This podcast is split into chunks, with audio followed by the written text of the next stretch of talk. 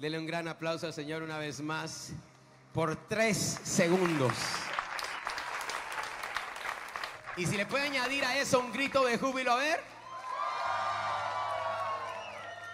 Oye, de verdad que se ven bellos. ¿Están bellos ustedes? Se ven más delgados. Estoy a punto de hacer un decreto oficial.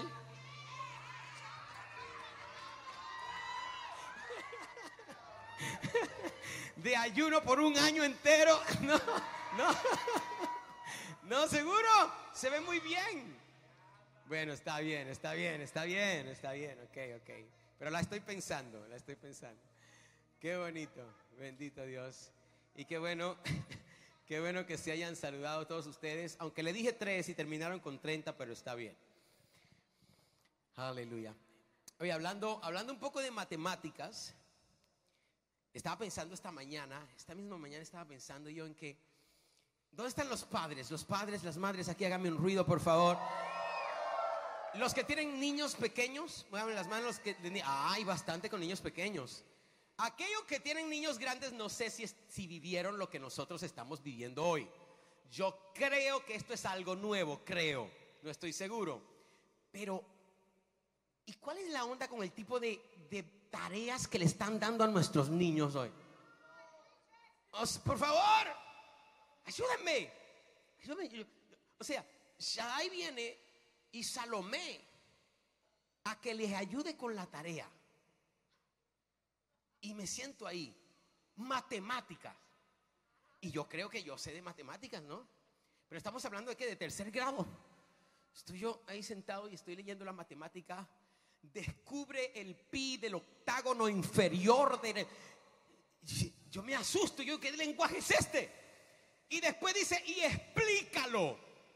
O sea, o sea, o sea, no es suficiente que descubras el pi del octágono del cuadrado del inferior del espacio sideral, sino que también tienes que explicarlo. Y después, lo peor de todo es que Shaddai, Shaddai que es inteligente, él, él apela a mi orgullo. Y me dice, papi, tú puedes hacer todas las cosas.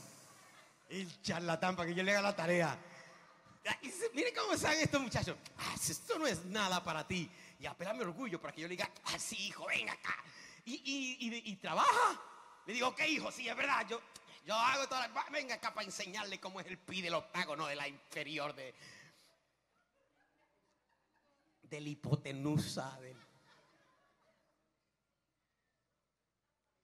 y después tengo que decirle hijo es verdad yo sé hacer muchas cosas pero no sé hacer esto Yo quiero que sacuda a alguien y diga lo que Dios no puede ser. Ese es el tema de este servicio de primicias. Vamos Orlando, vamos Filadelfia. En lo que aquí en Miami aplaudimos, busque a alguien, sacúdele un poco. Vamos Ángel, levántate el asiento, sacude por lo menos a cinco personas y dígale lo que Dios no puede ser. Lo que Dios no puede ser. Ayúdame, lo que Sí, yo sé que Él es muchas cosas, pero hoy vas a aprender que hay dos cosas que Dios no puede ser. Dos cosas que Él no puede ser. Aunque trate, no puede ser. Y Dios es tan grande. ¿Cuántos creen que Dios es grande? ¿Cuántos creen que Él es poderoso? Que para Él no hay nada imposible. Teóricamente, técnicamente, sin embargo, aunque Él es tan grande, Él es tan grande que un solo nombre no le da justicia. Cuando Moisés va delante de Dios, y el padre le habla a Moisés y dice, vas a ir y vas a libertar a la gente y le vas a hablar al faraón. Moisés le dice, ok, está bien, pero cuando le hable, ¿qué le digo? ¿Quién le digo que me envió? Dame tu nombre. Y yo me imagino que el Señor se pone a pensar ahí, mi nombre, mi nombre. Es que, es que yo soy demasiado grande para, para darte solamente un nombre. Vamos a hacer algo, vete delante del faraón y le vas a decir, yo soy el que soy, me envió a ti. O sea, yo soy cualquier cosa que necesitas, que yo sea en el momento en que necesites, que yo sea Alguien dice, mi Dios es demasiado grande. Me gusta la canción esta que salió, que dio la vuelta al mundo, ¿verdad? ¿Se acuerda? Yahweh se manifestará. Gire. ¿Qué más era? Rafa se. Y, y la gente se queda como que, pero ¿qué idioma es este que estamos hablando? Son los nombres de Dios. Elohim significa creador. Adonai significa Dios que gobierna. Alguien tiene que aplaudirle a Adonai. Shalom, nuestra paz. Jireh, nuestro proveedor, ¿dónde está Jireh acá en este día? Rohi, el Señor es mi pastor. Sitkenu, nuestra justicia. Jehová Nisi, nuestra bandera. Jehová Rafa, nuestro sanador. Yahweh Shama, Dios siempre presente. My God. Y yo que siempre ando diciendo Shama, no sabía que estaba hablando en hebreo. Lo que estoy diciendo es Dios siempre está presente. Y hay muchísimos otros nombres más. Mirakov, Mefalti, Lechem, Elohe, Hesadi, Amuná, Hakabot, Hakman, Ubina, Esa, espíritu de consejo. A ver si leo esto. Ejeburá, dice espíritu de poder. Ojla, Dios es fuego consumidor. Roí, Él es el Dios que me ve. Guaisima, Dios que me escucha. Abba, Él es mi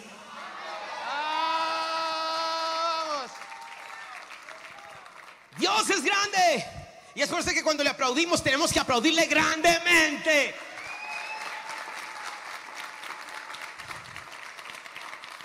Sin embargo, aunque Dios es grande, aunque Dios es poderoso, en esta cuarta parte de nuestra serie Separados, vamos a hablar acerca de lo que Dios no puede ser.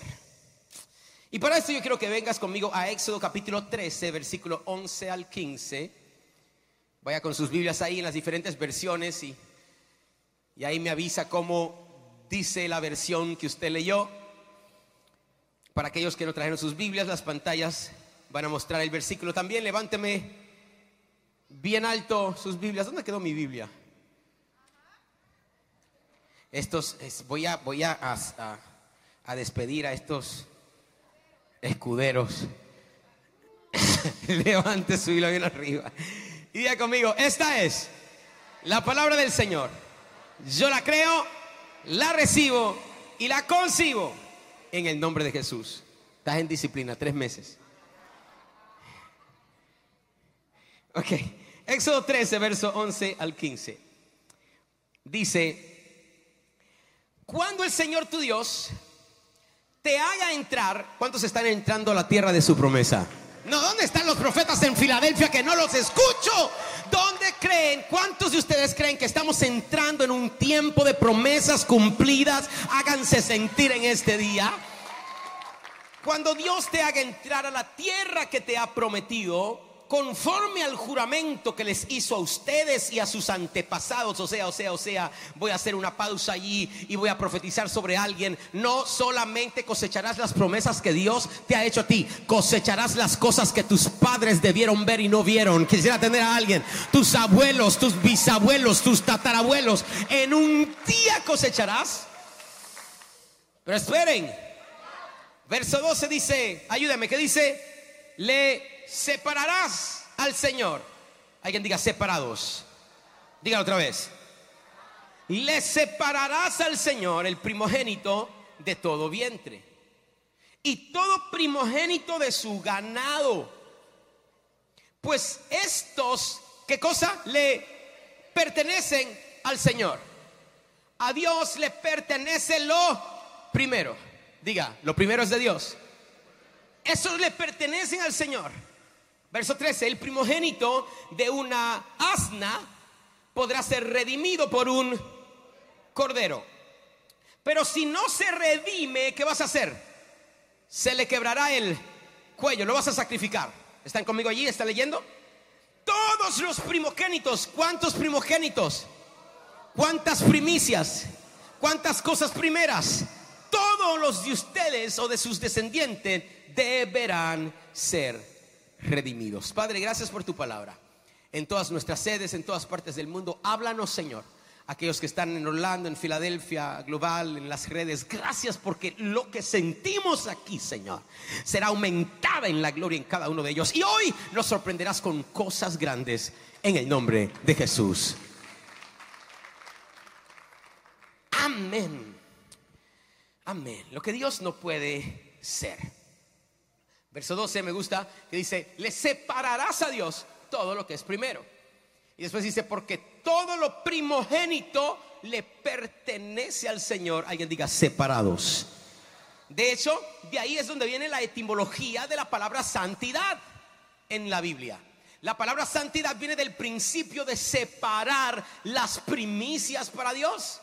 De ahí es donde viene esta famosa palabra que muchas veces se le da, ha dado un uso incorrecto en la religión, pero realmente la palabra santidad es simple, lo que significa es separados. Y viene la etimología del concepto de separar las primeras cosas para Dios desde el principio de los tiempos. ¿Desde cuándo?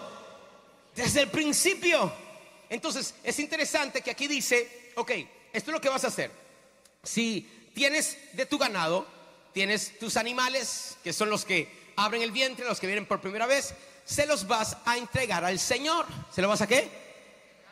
Porque le pertenecen al Señor. Sin embargo, si hay un animal como un burro, pon el ejemplo de un burro, de un asno. Si hay un asno, este es un animal categorizado o catalogado como inmundo. Alguien diga inmundo.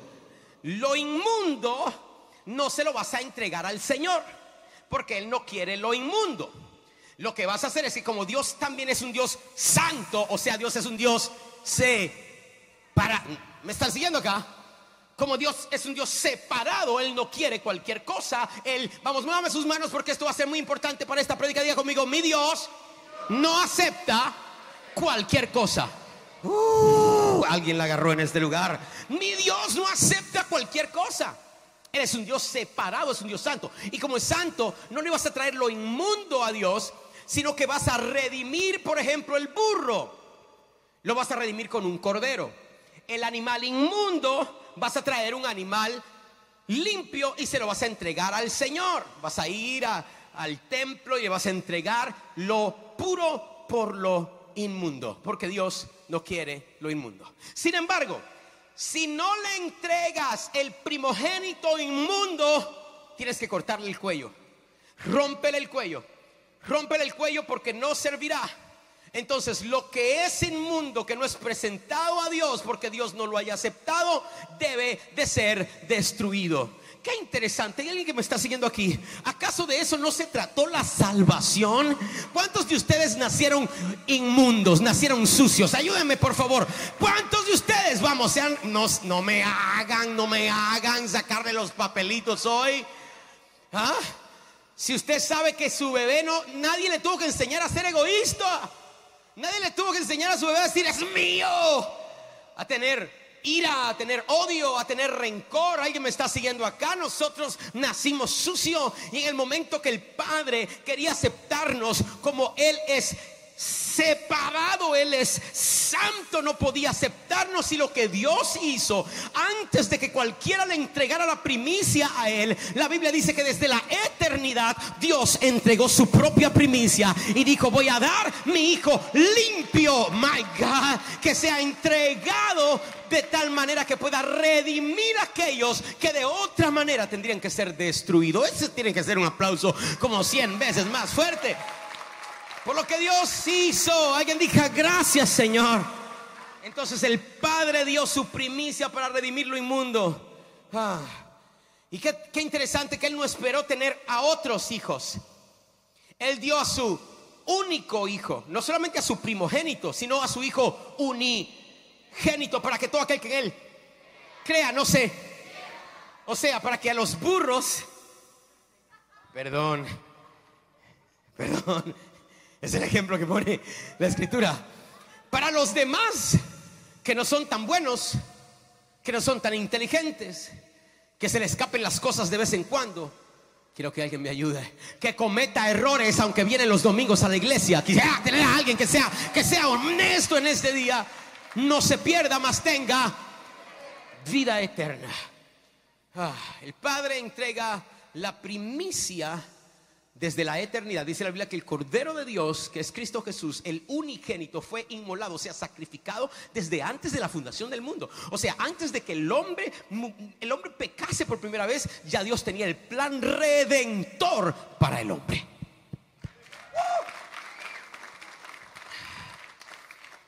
Yes. Entonces, el principio de primicias. Y cuando vemos esto, desde el principio lo ves.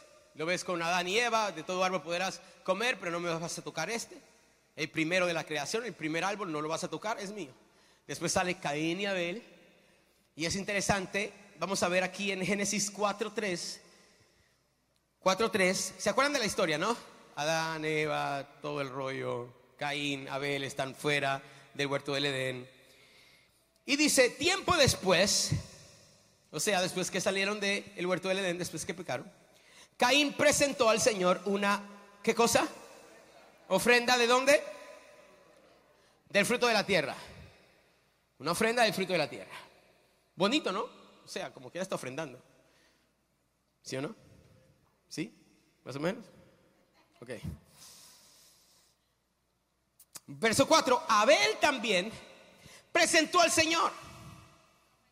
Oh my God, ayúdeme por favor. ¿Qué le presentó? Lo mejor, pero esperen. No solamente lo mejor, lo mejor de qué? Lo mejor de su es decir, ¿qué es lo mejor de tu rebaño? ¿Qué es? Lo no me están ayudando, nada más Alejandro me ayudó ahí. ¿Qué es lo mejor de tu rebaño? Lo primero. Lo primero es lo mejor de tu rebaño. ¿Por qué? Porque para dar lo primero hay que tener mucha fe.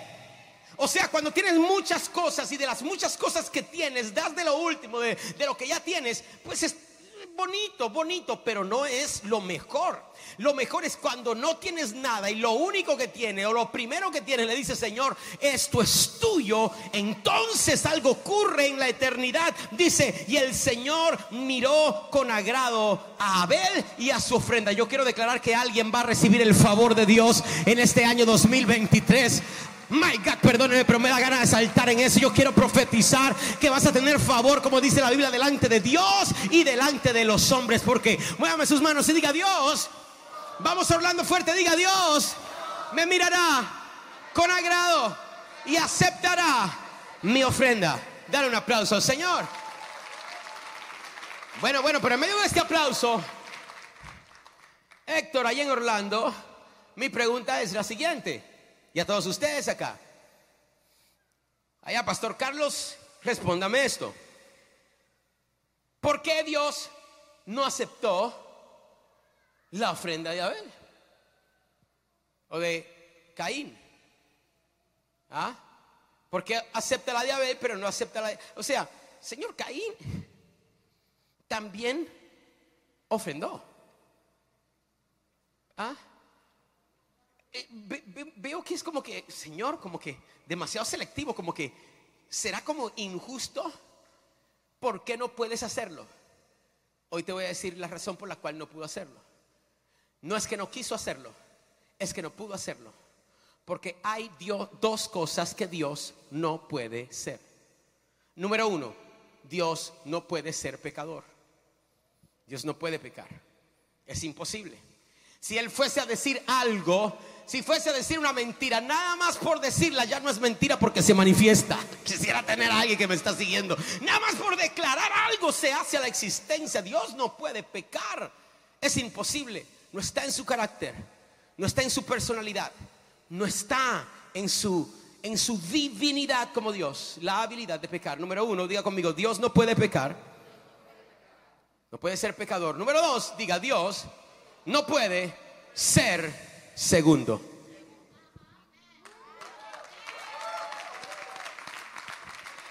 ¿Por qué Dios no aceptó la ofrenda de Caín? ¿Por qué no, Señor, si te está ofrendando como quiera?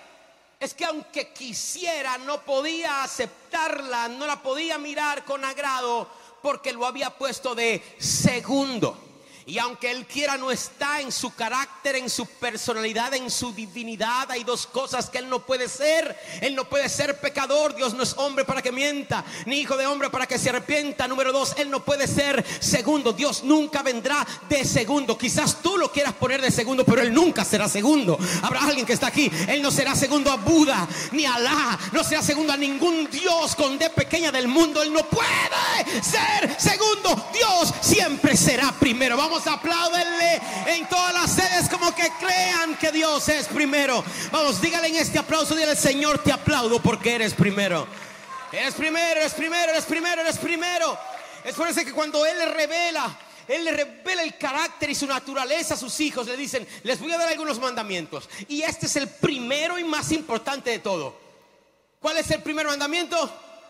Amarás a Jehová tu Dios. Con todo. Vas a amarlo. O sea, lo primero que necesitan saber de mí es que yo tengo que ser primero. Amarás a Dios sobre todas las cosas. ¿Sobre cuántas cosas? ¿Sobre cuántas? Todas las cosas. No acepto nada menos que eso.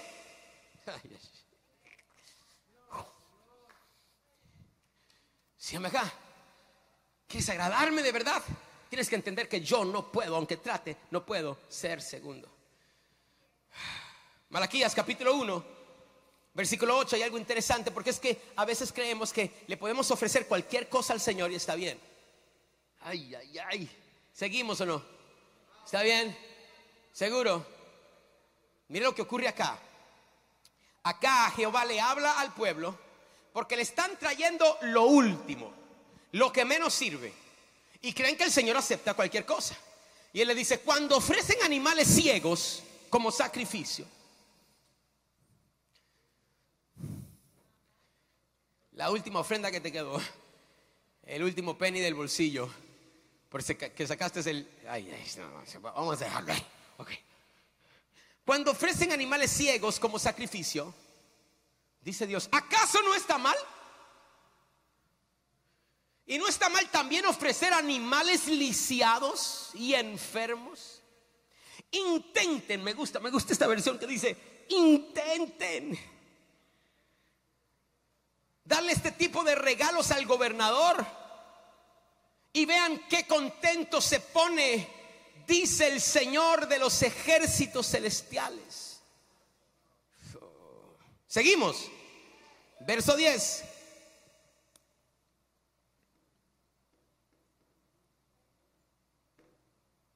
O verso 9. Verso 9 dice, adelante, supliquen a Dios que sea misericordioso con ustedes. Pero cuando llevan esa clase de ofrenda a Él, ¿por qué? está fuerte, no soy yo, yo les estoy tratando de enseñar lo que dice la Biblia. Quiere que les enseño que los engañe. Seguro. No se me pongan bravos. Es, aquí lo que dice. Dios dice, ¿por qué debería tratarlos bien? Si me pones a mí de segundo. Si me das a mí lo peor. Si no me honras. ¿Por qué? Pregunta el Señor de los ejércitos celestiales. ¿Cómo quisiera que algunos de ustedes cerraran las puertas del templo para que esos sacrificios despreciables no fueran ofrecidos? rudo, ¿no? No estoy nada contento con ustedes, dice el Señor de los ejércitos celestiales. Y no, ayúdame.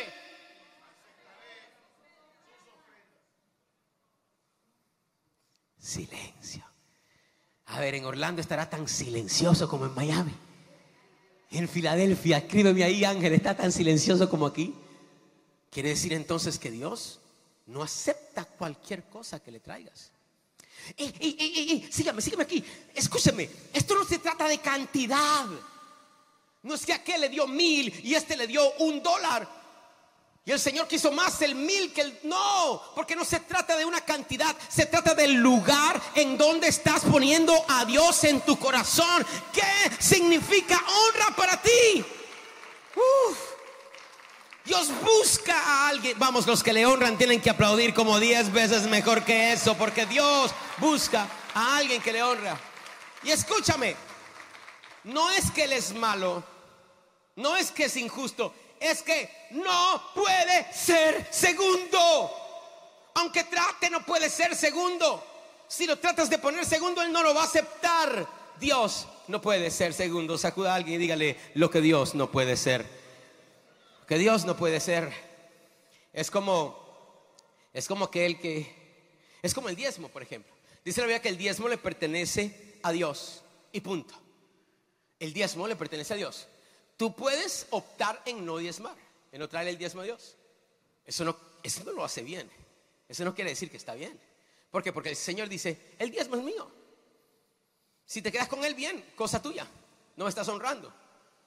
Pero te quedes con él o no te quedes con él, tienes que entender que me están mirando raro. Déjenme leer aquí. Levíticos 27:30. La décima parte de los productos de la tierra, ya sea grano de los campos o fruto de los árboles, ayúdame a leer, que dice, le pertenece y debe, alguien diga, apartados, porque es, ¿es qué? Es santa. ¿Qué significa santo? Es apartado para Dios. La décima parte es apartada para Él. Tú tienes una opción de honrarlo o no, pero sigue siendo de Él, porque Dios no puede ser último. Pero pastor, está hablando del diezmo. ¿Qué tiene que ver el diezmo con que Dios sea primero o último? Te explico. El diezmo no es el último 10% de lo que te quedó.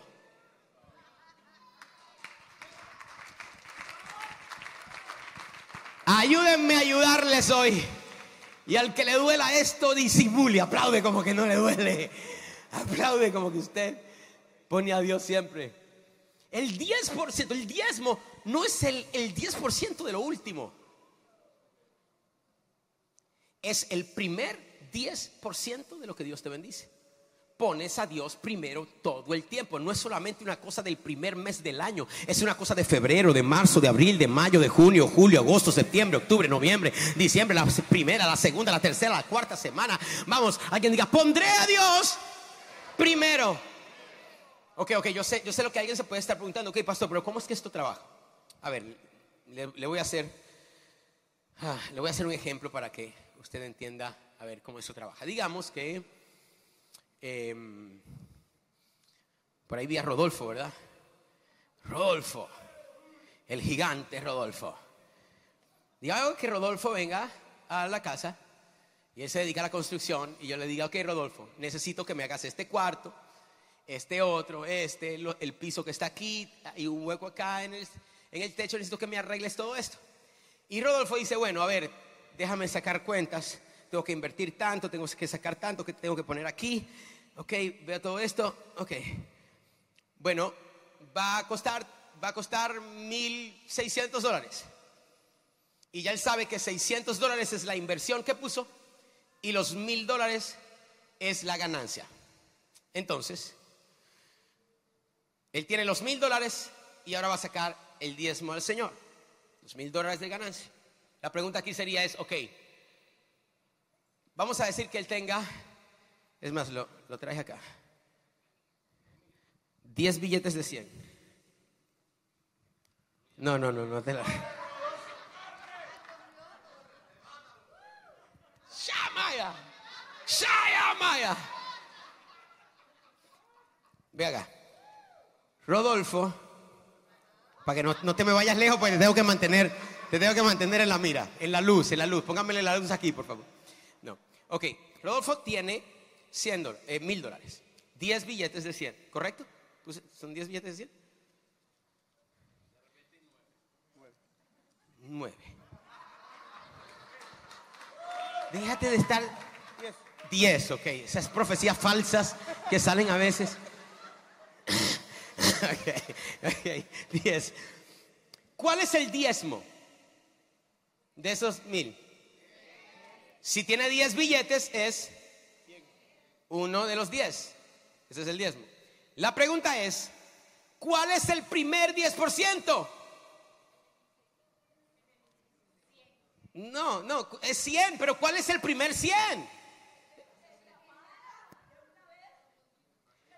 Levánteme su mano y diga conmigo, el primero que sale de su mano. Hay alguien que me está siguiendo acá. Eso es poner a Dios primero. Pero imagínese, imagínese que Rodolfo está ahí, está en su oficina. Y ahí está, ok. Eh, bueno, tengo mil de ganancia. A ver, eh, la, la, renta son 200. Ok, ponlo ahí.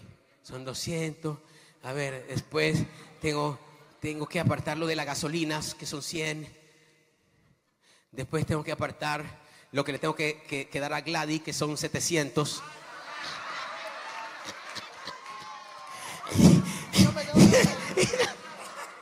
No me quedó nada. Gladys, ¿está hablando Dios o no está hablando Dios? Yo creo que, yo creo que esto es profético. Y al final ni siquiera queda nada. O aquellos que son un poquito más. Gracias, gracias, puedes sentarte.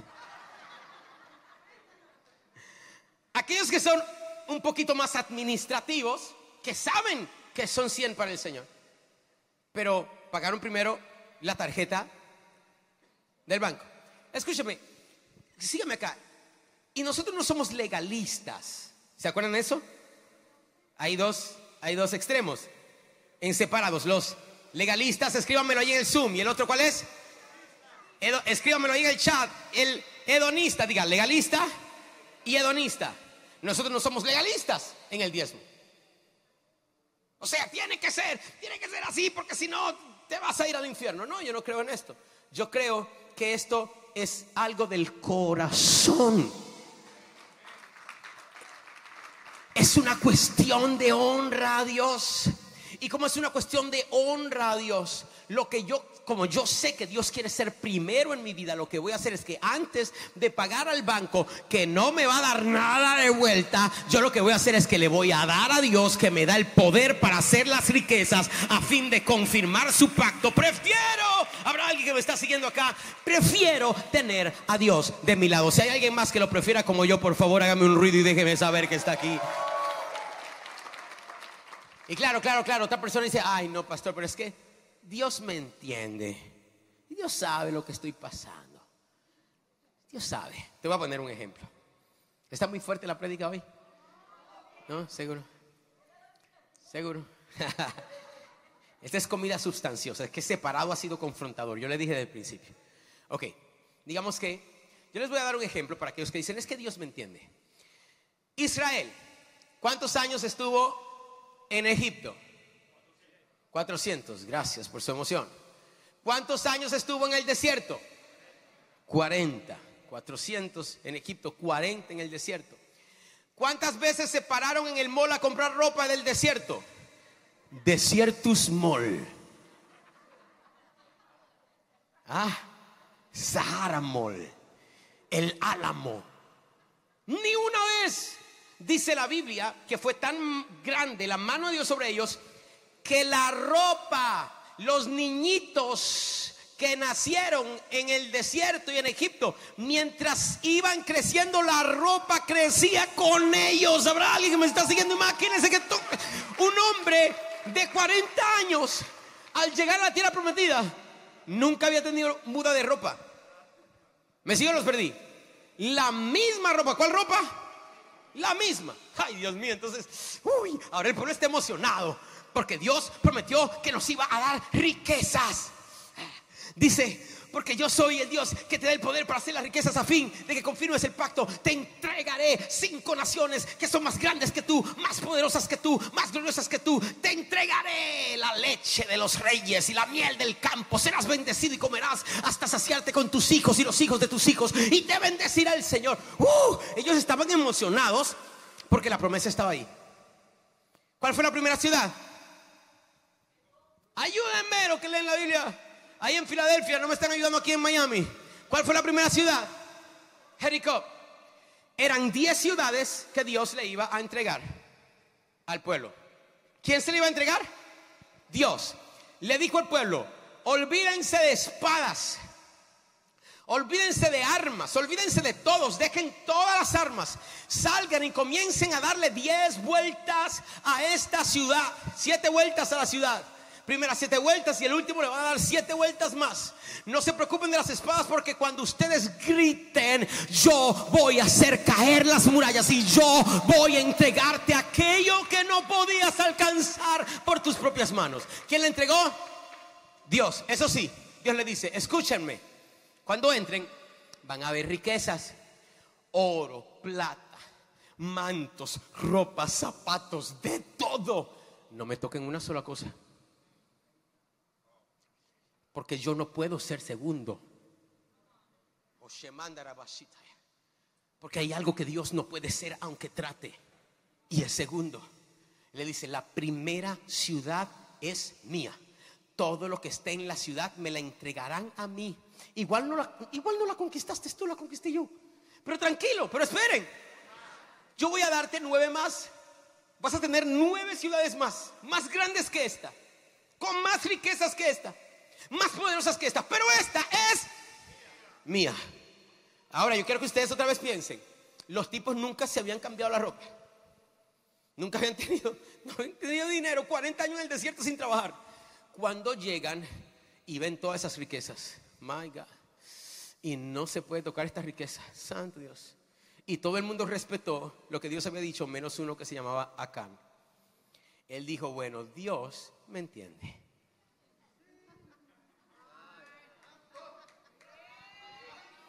Disimula, disimula, disimula, como que Dios...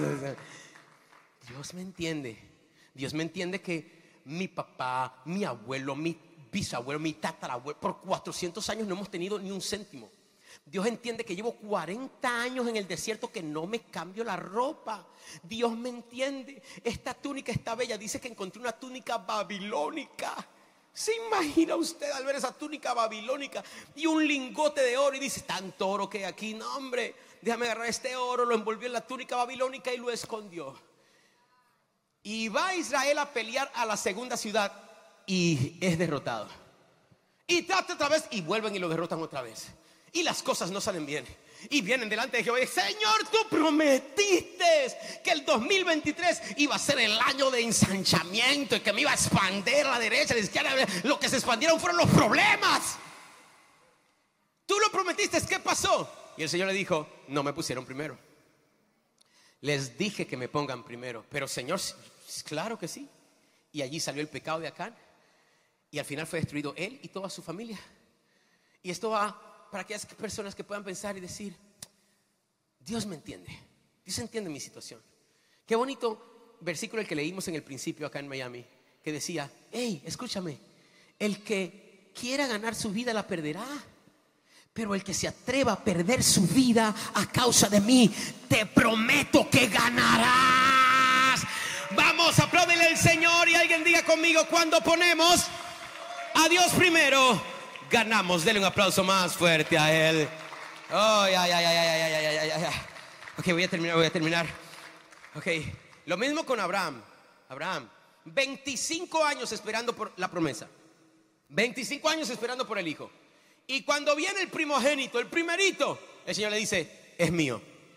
Es más, quiero que me lo sacrifiques. Señor, mi, pero si duré 25 años para esperar, es mío, quiero que me lo des. Y qué tremendo que Abraham fue probado porque Dios tenía muchas cosas más que entregarle, Samuel. Y como tenía más que entregarles, Dios quería saber, porque era demasiado grande. Lo que Abraham no sabía es que le iba a entregar una nación entera. Lo que Abraham no sabía es que iba a ser tan y tan y tan y tan y tan rico que no iban a poder contar las riquezas de Abraham. Lo que Abraham no sabía es que Dios le iba a dar tantos criados y tanta gente que él solito con sus criados iba a tener la habilidad y el poder para destruir cinco ejércitos con sus reyes. Él no sabía nada de eso, pero Dios sí lo sabía. Lo que Abraham no sabía es que habría de venir el momento en la cual de su descendencia nacería el Mesías, el rey de reyes, el Señor de señores es el Todopoderoso. que Abraham no sabía es que iban a mencionar su nombre miles de años después en un lugar llamado Brickell, en una iglesia llamada H2O. Es que iban a honrar el que haya honrado a Dios. Él no lo sabía. Él no sabía que había algo que se iba a llamar Biblia. Él no sabía nada de eso. Pero Dios sí lo sabía. Y cuando Dios prueba tu corazón, Él dice, ay, hijo mío, si tú, si tú supieras lo que tengo para ti. Pero te atreverás a ponerme primero. Y ahí estaba Abraham. Dijo, sí, Señor, yo me atrevo.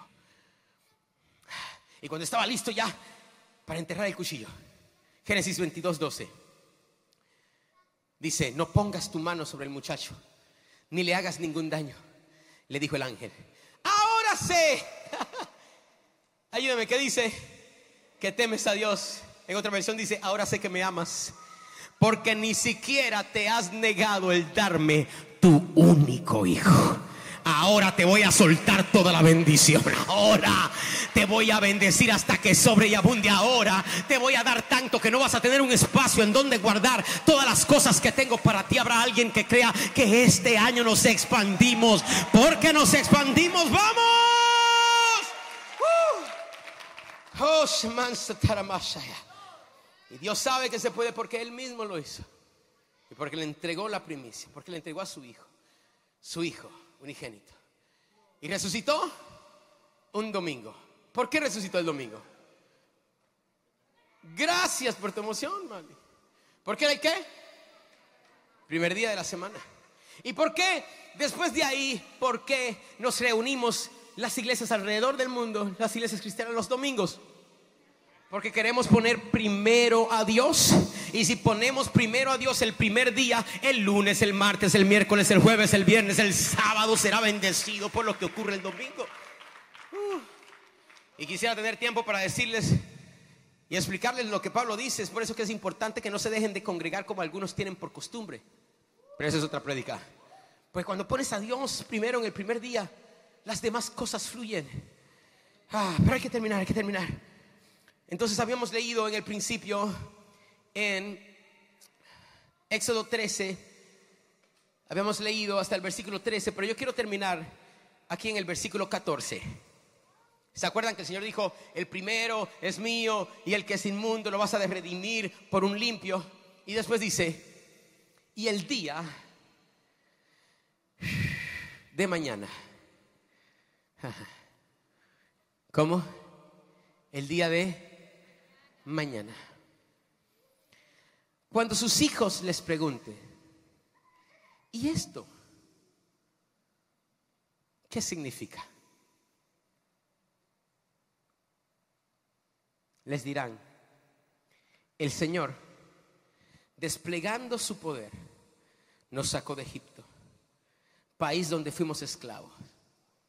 ¿Esto qué significa, papi? Tú dando estas cosas primeras. No, hijo, te voy a explicar. Cuando el faraón se empeñó en no dejarnos ir, el Señor les quitó la vida a todos los primogénitos de Egipto, tanto de hombres como de animales. Por eso le ofrecemos al Señor en sacrificio el primer macho que nace y redimimos a nuestros primogénitos.